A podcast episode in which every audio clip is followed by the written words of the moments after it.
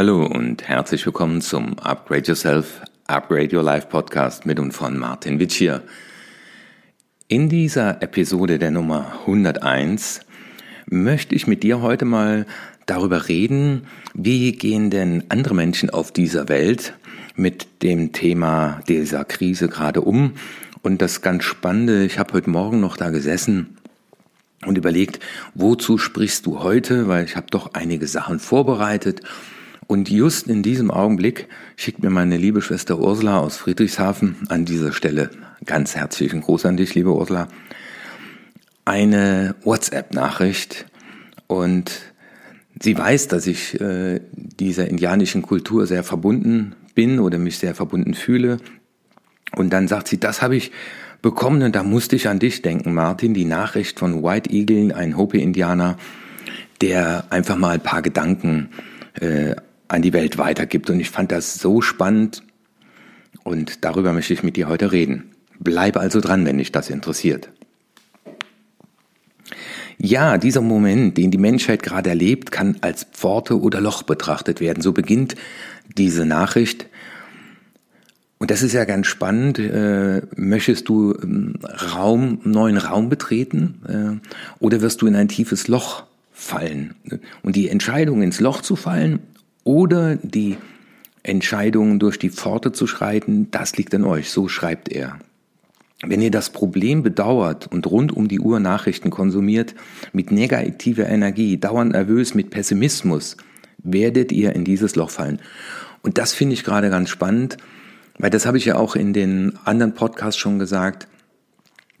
Geh in deine Rituale, fahr auf Sicht, gestalte den Augenblick von Tag zu Tag und ich muss euch sagen, ich habe irgendwann mal aufgehört, Nachrichten zu schauen und auch hier in dieser Phase äh, man kann natürlich alle zehn Minuten bekommt man von Focus Online Nachrichten und da ist wieder jemand gestorben und da wieder 100 Leute und wie lange wird es noch dauern?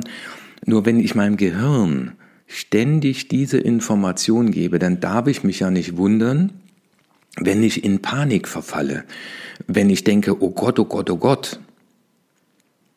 Also ich weiß noch, als ich mich auf den ersten Marathon vorbereitet habe und unterbewusst hatte ich äh, Angst zu sterben, weil ich mal als Kind nicht am Schulsport teilnehmen konnte. Also mein inneres Team wollte mich davor bewahren und ich habe bei allen Berichten zum Marathon immer über die Toten nur gelesen und meine Frau sagte, wieso siehst du immer nur die Toten?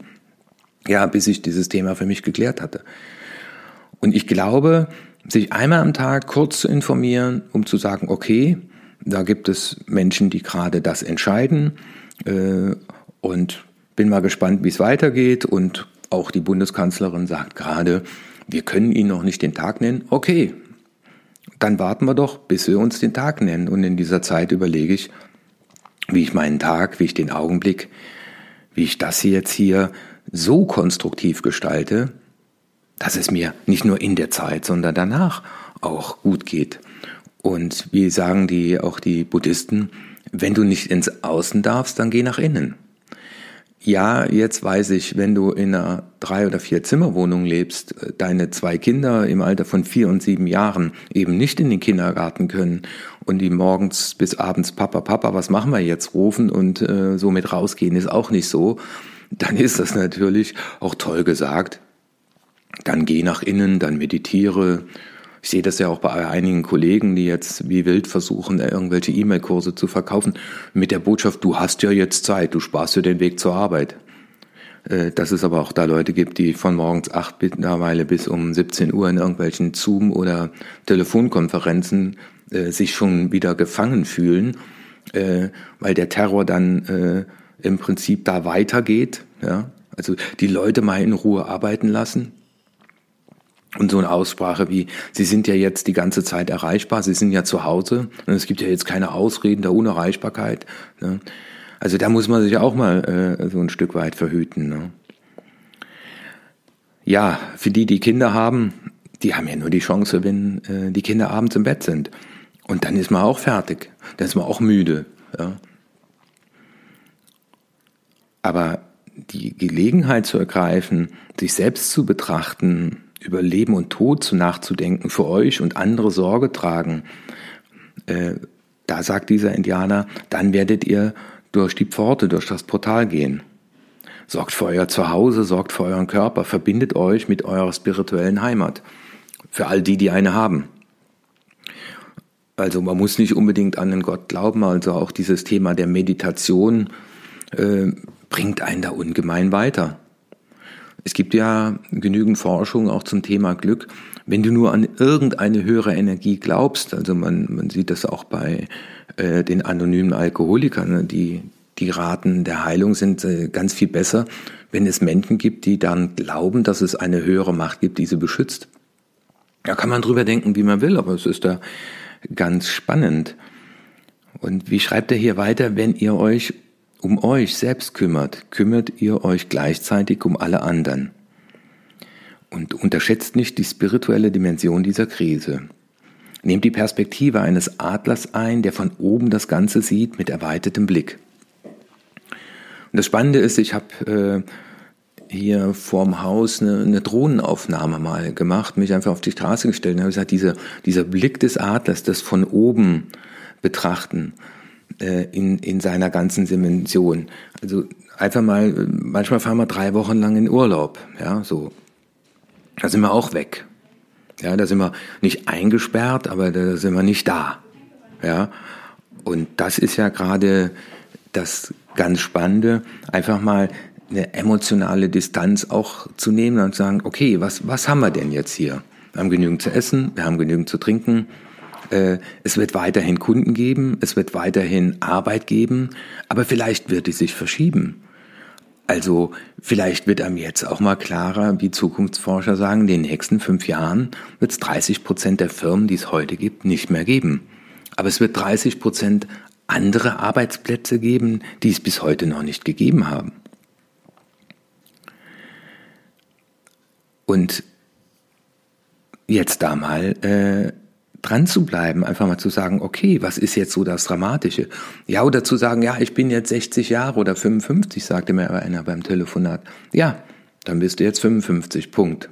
Ja, aber dann nimmt mich keiner mehr. Ja, was heißt das denn? Das heißt, dich aufzustellen. Was kann ich gut? Was mache ich gern? Wer hat den größten Nutzen davon? Ich merke gerade, dass all die Dinge, und das macht mich so froh, die ich auch in den letzten anderthalb Jahren in den Podcasts gesprochen habe, die ich in meinen Seminaren zurufe, waren letztendlich Vorbereitung auf solche Phasen. Zu meditieren, sich über seine Talente klar zu werden. Ja, und zur Ruhe zu kommen und zu sagen, ich möchte gestalten. Ja klar ist es nach der alten Welt schwieriger, irgendwo hinzugehen und zu sagen, ich bin 60.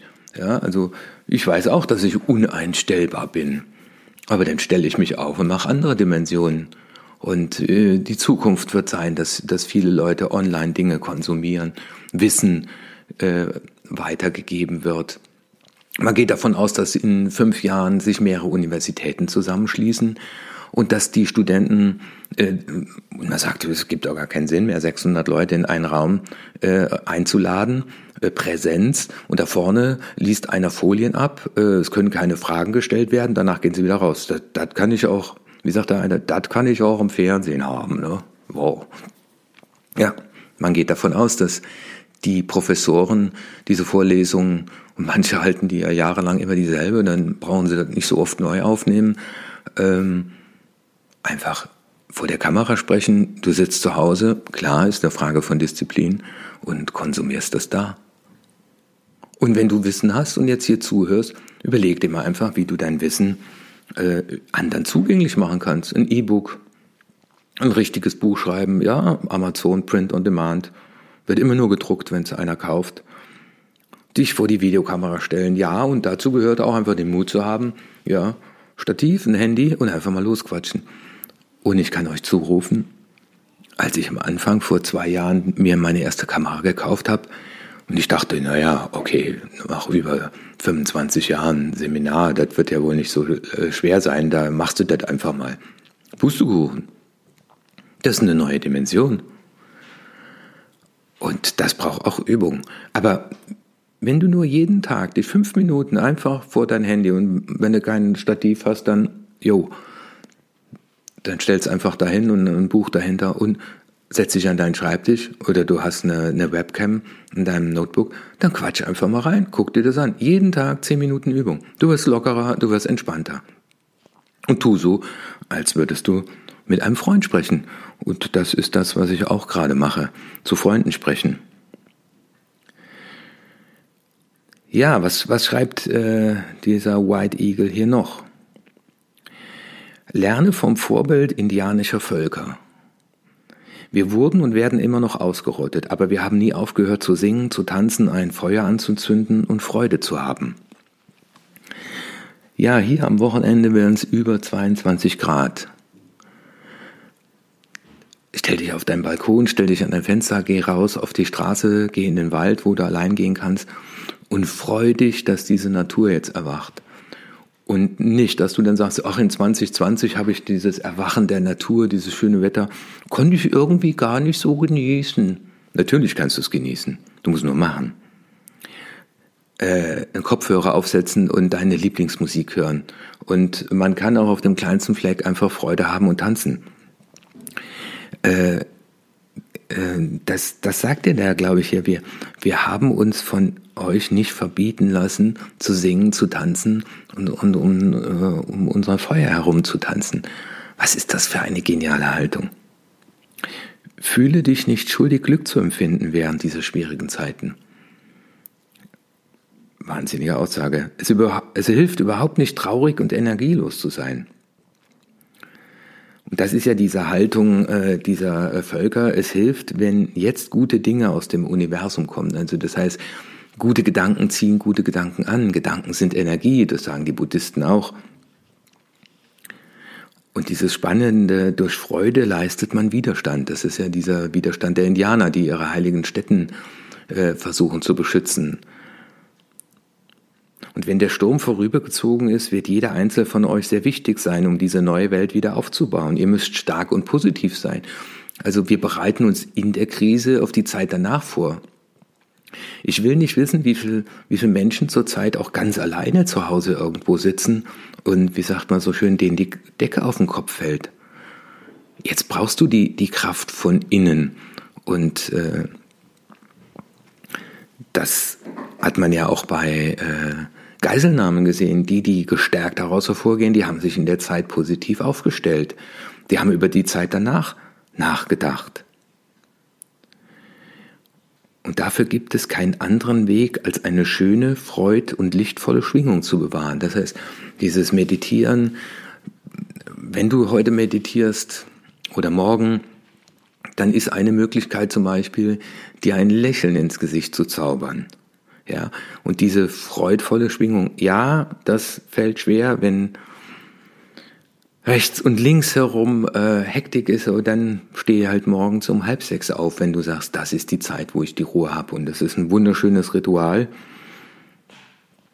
sich einzuschwingen auf diesen Tag. Und dann ist ja die Frage, was passiert, wenn wir durch diese Pforte gehen, statt in ein Loch zu fallen und äh, hier schreibt er, wenn wir durch die Pforte gehen, bekommen wir eine neue Sicht auf die Welt, weil wir uns unseren Ängsten und den Schwierigkeiten gestellt haben. Und den Ängsten und Schwierigkeiten stellen, das kannst du im Idealfall, wenn du es einfach aufschreibst. Also nicht ablenken mit irgendwelchen Videos, äh, die dich wie sonst vielleicht auch mal ab und zu ablenken, sondern dann vielleicht mal eher eine Biografie gucken oder eine Dokumentation von jemand, der sich aufgestellt hat, der trotz widrigster Umstände einfach positiv geblieben ist. Und da denke ich immer wieder an äh, das Beispiel von Sylvester Stallone, der an tausend Türen geklopft hat, aber hat an das geglaubt. Also der Junge hat länger als nur ein paar Wochen eine Krise gehabt. Der, äh, der hat, um an der Idee für Rocky zu arbeiten, seinen Hund verkauft, damit er was zu essen hatte. Ja? Äh, und mal die Frage ist, wo der heute steht. Was kann man von dem lernen, egal was man von ihm hält. Aber der hat sich aufgestellt. Ja, und er schreibt hier weiter, erlaube dir diese Zeit dafür zu nutzen, deine Rituale zum Suchen deiner Vision auszuführen. Ja, die Indianer haben da, glaube ich, andere Rituale als wir. Äh, die entziehen sich ja dem kompletten Umfeld. Und ich weiß, dass die Rituale haben, wo die äh, allein in den Wald gehen, äh, ein paar Tage ohne Nahrung da sitzen, bis sie in einen äh, Art ekstatischen äh, Zustand äh, sich befinden. Schwitzhütten machen die ja auch. Äh, aber dein Ritual, jetzt übersetzt auf deine Situation, kann ja sein, dass du einfach mal dich heute hinsetzt, in einer Zeit, wo du Ruhe hast und wenn du Ruhe hast, und dann einfach mal dir die Frage stellst, welche Welt möchtest du für dich erschaffen? Was möchtest du tun? Was möchtest du jetzt für Energie schon starten? Und wie heißt es hier so schön, das alles, was du momentan tun kannst, ist die Gelassenheit im Sturm. Bleibe ruhig, bete täglich. Und deswegen rufe ich auch den Leuten mittlerweile nicht nur zu, bleiben sie gesund, sondern bleiben sie zuversichtlich. Und das ist das, was ich dir zum Schluss mitgeben möchte, dass du dich hinsetzt und einfach mal so Sätze beantwortest. Ich möchte eine Welt erschaffen, in der ich, in der meine Familie, ich möchte diese Zeit nutzen, um mich aufzustellen. Fang an und schreibe. Setz dich nieder, fass deine Gedanken zusammen, die kannst du später auch nochmal durchlesen. Und das könnte ein Ritual sein zum Suchen deiner Vision. Und wenn die Indianer als Zeichen ihres Widerstands äh, Freude, Vertrauen und Liebe äh, als sehr hilfreich empfinden, dann finde ich es einfach mal immer spannend, das wollte ich mit dir heute teilen, den Blick über den Tellerrand, einfach mal zu schauen, was machen denn andere, die eine andere spirituelle Haltung haben, die in ganz anderen Situationen leben. Und ich fand das total hilfreich, das zu leben. Deswegen nochmal ganz lieben Dank an meine Schwester. Und es war mir eine Freude, das mit dir zu teilen. Ja, und ich freue mich natürlich und auch viele andere, wenn du das hier mit Freunden und Familie teilst. Dein Martin Witsch hier.